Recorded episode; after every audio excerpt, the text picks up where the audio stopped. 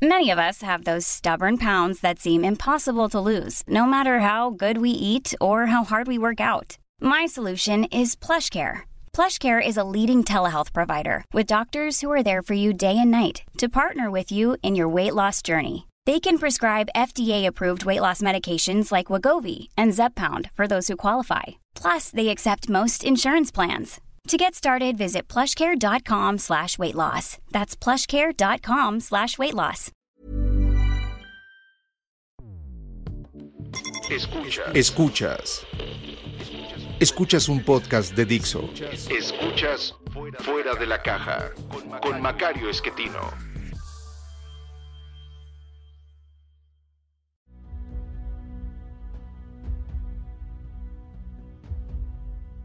Bienvenidos, esto es Fuera de la Caja. Yo soy Macario Esquetino, le agradezco mucho que me escuche. Esta es la emisión número 103 de este podcast y por ser una emisión impar, nos toca hablar de coyuntura. Eh, y creo que en este momento conviene eh, ir platicando acerca de las finanzas públicas. Estoy eh, grabando esta emisión el día 2 de septiembre. En menos de una semana, el día 8, la Secretaría de Hacienda tendrá que enviar a la Cámara de Diputados su proyecto de presupuesto para el 2021 y la situación es eh, bastante complicada. Eh, no hay dinero, el gobierno no ha tenido unos ingresos como los que esperaba y esto significa Primero, que no va a poder cerrar 2020 en buenas condiciones, va a tener que contratar deuda para ello, de hecho ya lo está haciendo, y eh, para 2021 va a tener que reducir cualquier aspiración que hubiera tenido, eh, porque pues vamos a tener una circunstancia similar el próximo año de ingresos relativamente bajos, eh, que no le van a permitir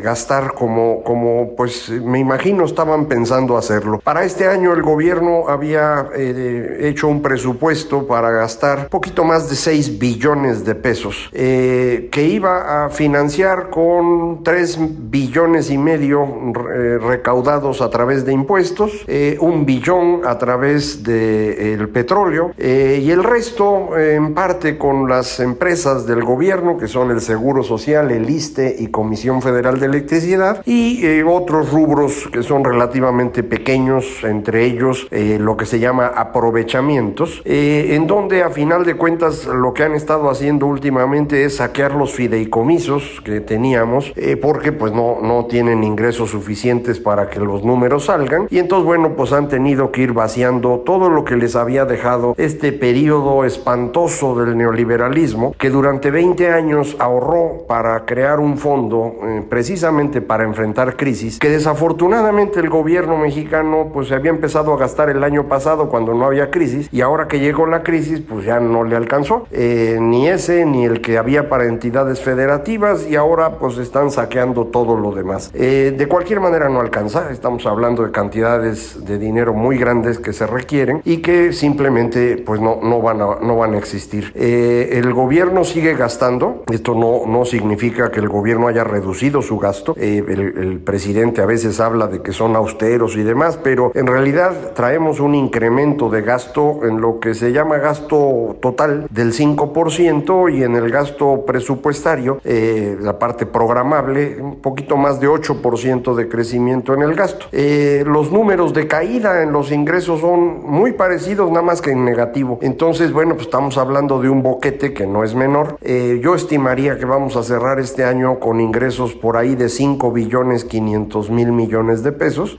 así que les van a faltar pues entre 500 y 600 mil millones de pesos. Una parte eh, la habrían cubierto con eh, menor gasto, otra parte con los aprovechamientos que le decía, pero el boquete cuando menos va a ser de 500 mil millones de pesos. Y, e insisto, se va a tener que eh, repetir en 2021 la misma circunstancia. Y la causa fundamental es una caída muy seria en ingresos petroleros. En la parte de ingresos por impuestos, el gobierno ha tenido ingresos muy altos, muy altos, quiero decir, en una circunstancia en la cual la economía se ha contraído seriamente. En el segundo trimestre de este año, usted sabe, la economía se cayó cerca de 19%. El, el primer semestre, todos los primeros seis meses, la caída fue de 10%. Entonces uno esperaría que la recaudación hubiera caído una cantidad similar, 10% durante todo el semestre. Bueno, si ve usted en el, en el IVA, la caída es bastante menor porque en, eh, en febrero y marzo tuvieron unos brincos grandísimos de recaudación que yo sigo pensando se trata de eh, devoluciones de IVA que no están dando en el gobierno. Eh, y luego, durante abril, mayo, junio, la recaudación de impuestos sobre la renta fue bastante elevada al grado de que prácticamente no hay caída durante todo el semestre. Esta recaudación mayor en impuestos sobre la renta parece ser eh, esta persecución de grandes, eh, grandes causantes eh, que tienen diferendos con la Secretaría de Hacienda de cuánto deben pagar por ciertas operaciones y que tradicionalmente se resuelve a través de juicios. En esta ocasión no hay juicios, lo que está haciendo Hacienda es prácticamente cobrarse a lo chino o en otros casos amenazar con cárcel para que le paguen. Y pues están recaudando. Ahora esta recaudación muy grande pues se va a reflejar en que muchas personas dejarán de invertir en México porque pues se sienten amenazados por una autoridad que no está cumpliendo la ley, que esa es la parte grave. A mí me parece extraordinario que se le cobre impuestos a todos. Yo pago todos mis impuestos y creo que hay que hacer lo mismo con todos los eh, causantes. Pero pues hay reglas que hay que cumplir. Si no se va a cumplir la ley, entonces estamos en problemas. Y aparentemente esto estaría ocurriendo. He escuchado de eh, casos de, este tipo y entonces eh, pues ese no es un buen camino. Pero como quiera que sea, le decía, la recaudación se mantiene en un nivel razonable. Estoy hablando de comparado con 2019. Está por debajo del programa para este año, pero no es una caída tan grave. En cambio, en ingresos petroleros tenemos una caída brutal. Eh, lo que está ocurriendo en ingresos petroleros es muy serio porque el gobierno había apostado por Pemex.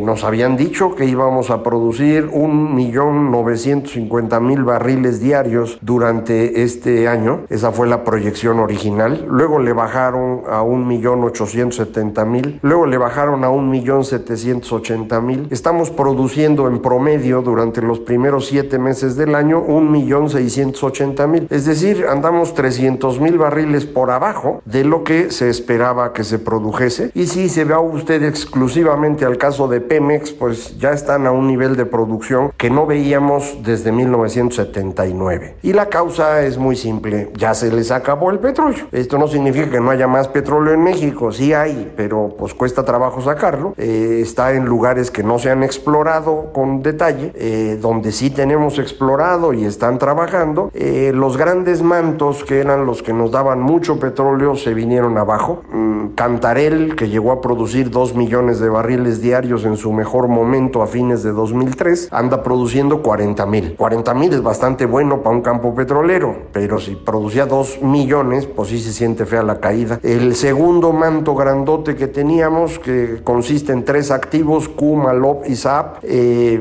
ha estado produciendo durante mucho tiempo. Q empezó a decaer hace ya 10 años, eh, se mantiene en 80 mil barriles diarios, que no está mal. Eh, es, bastante estable, pero está estable en 280 mil barriles, no son malos. El que aportaba mucho era Malop, eh, pero, pero se desplomó y se desplomó fuerte. Estamos hablando de que pasa en los últimos dos años de 450 mil barriles diarios a 260 mil barriles diarios. Entonces, pues ya no dieron las cifras. Todos los demás campos que tiene Pemex son más chiquitos. Eh, había 20 campos prioritarios donde iban a sacar no sé cuántos barriles. Pues no funciona ninguno, no hicieron nada este año, no pudieron. No sé si les falta capacidad, faltó inversión, no salieron las cosas, lo que usted quiera, pero no hay producción. Entonces, la producción fue mucho menor a lo esperado, el precio está siendo más bajo que lo esperado y entonces el resultado son ingresos eh, muy reducidos. Si además consideramos que los gastos en Pemex se incrementaron por estas inversiones que hacían para sus campos prioritarios. Entonces, no solo es que los derechos que paga Pemex al gobierno por extraer petróleo sean bajos, sino que además hay pérdidas en la empresa que acaban eh, resultando en una reducción neta de ingresos petroleros. Entonces, ahí está el problema. ¿Se va a resolver eso para 2021? No, ni para 2022. Yo esperaría que eh, estemos hablando de un millón y medio de barriles diarios de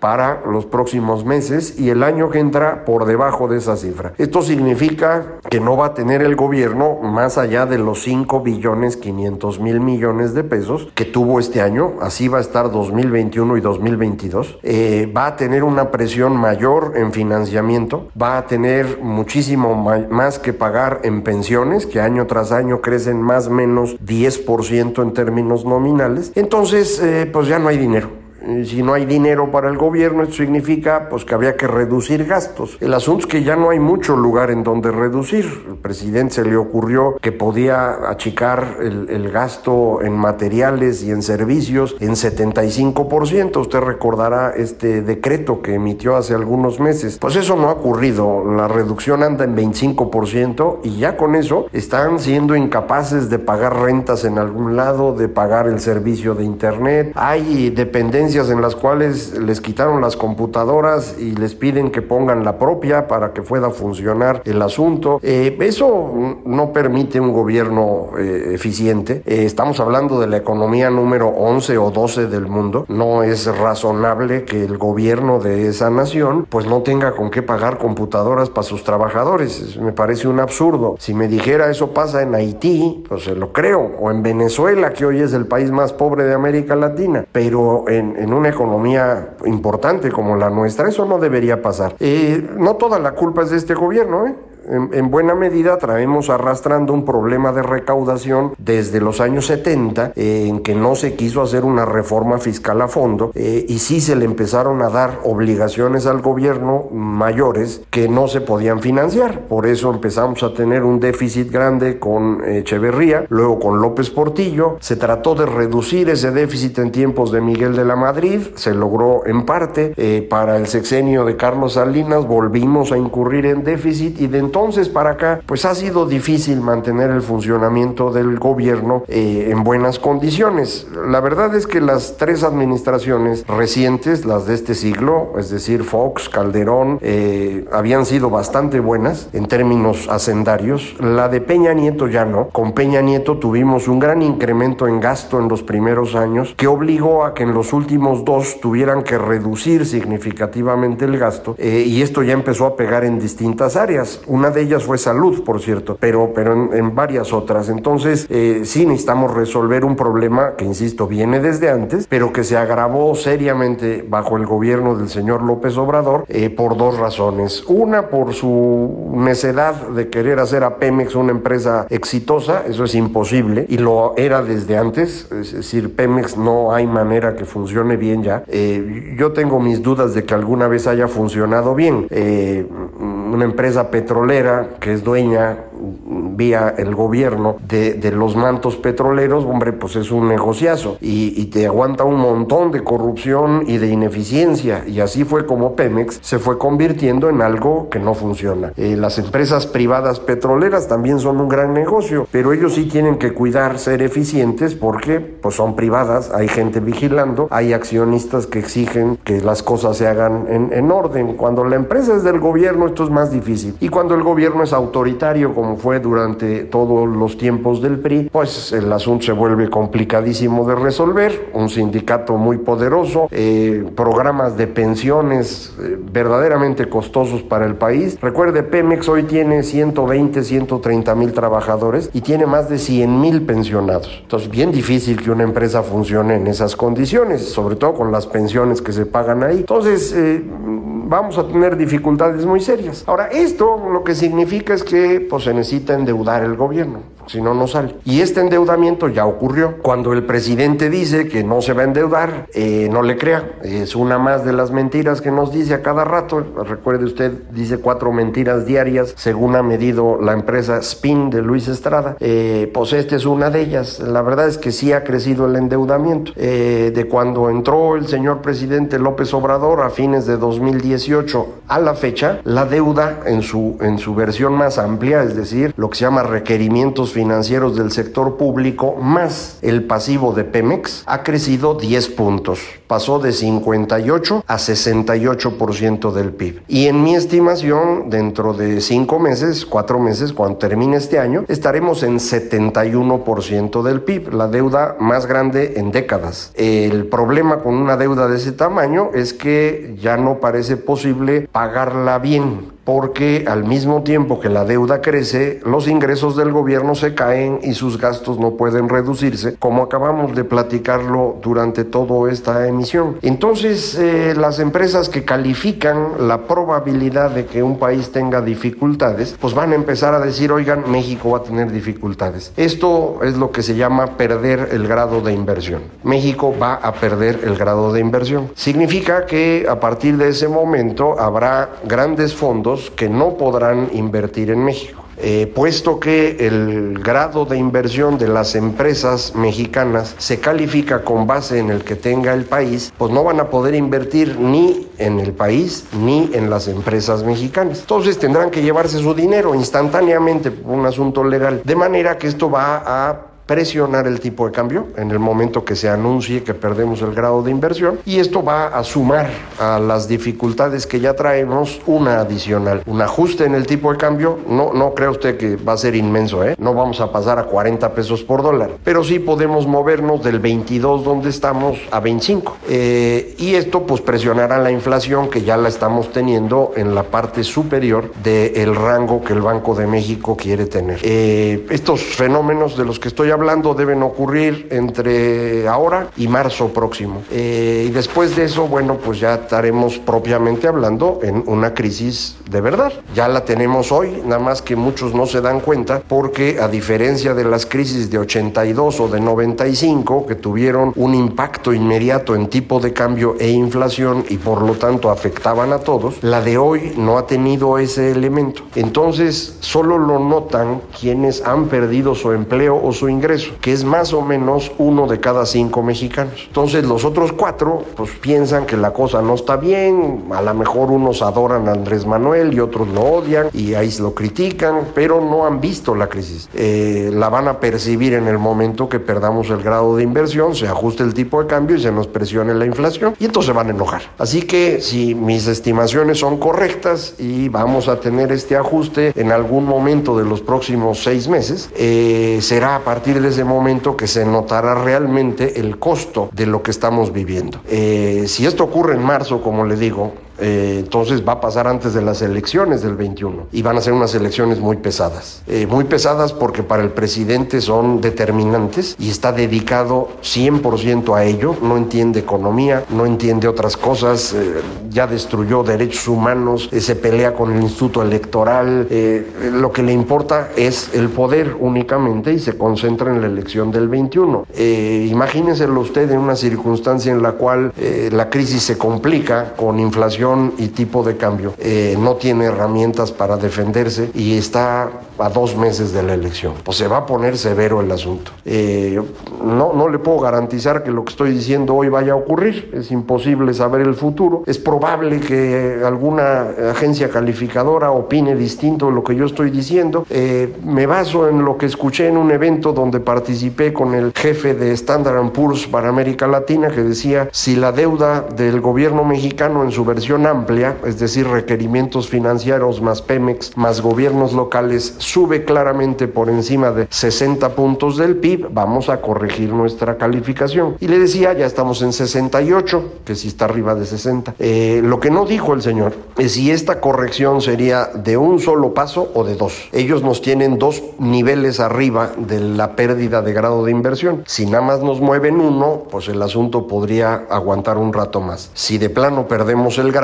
que es en donde nos tendrían las otras dos grandes calificadoras, Moody's y Fitch. Entonces, bueno, pues nos estaríamos moviendo por el camino que le digo. En cualquier caso, los próximos meses pues van a estar eh, tensos, eh, pero después van a estar peor. Recuerde usted que en esta, en esta emisión y en todo este podcast nos dedicamos a amargarle la vida y hoy no es la excepción. Normally, being a little extra can be a bit much, but when it comes to healthcare, it pays to be extra. And United Healthcare makes it easy with Health Protector Guard fixed indemnity insurance plans. Underwritten by Golden Rule Insurance Company, they supplement your primary plan, helping you manage out of pocket costs without the usual requirements and restrictions like deductibles and enrollment periods. So when it comes to covering your medical bills, you can feel good about being a little extra. Visit uh1.com to find the Health Protector Guard plan for you. Muchísimas gracias por escucharme, ya sabes, fácil comunicarse conmigo. Macario MX en Twitter, arroba Macario MX, correo electrónico macario arroba y página electrónica www.macario.mx. Muchísimas gracias, esto fue Fuera de la Caja.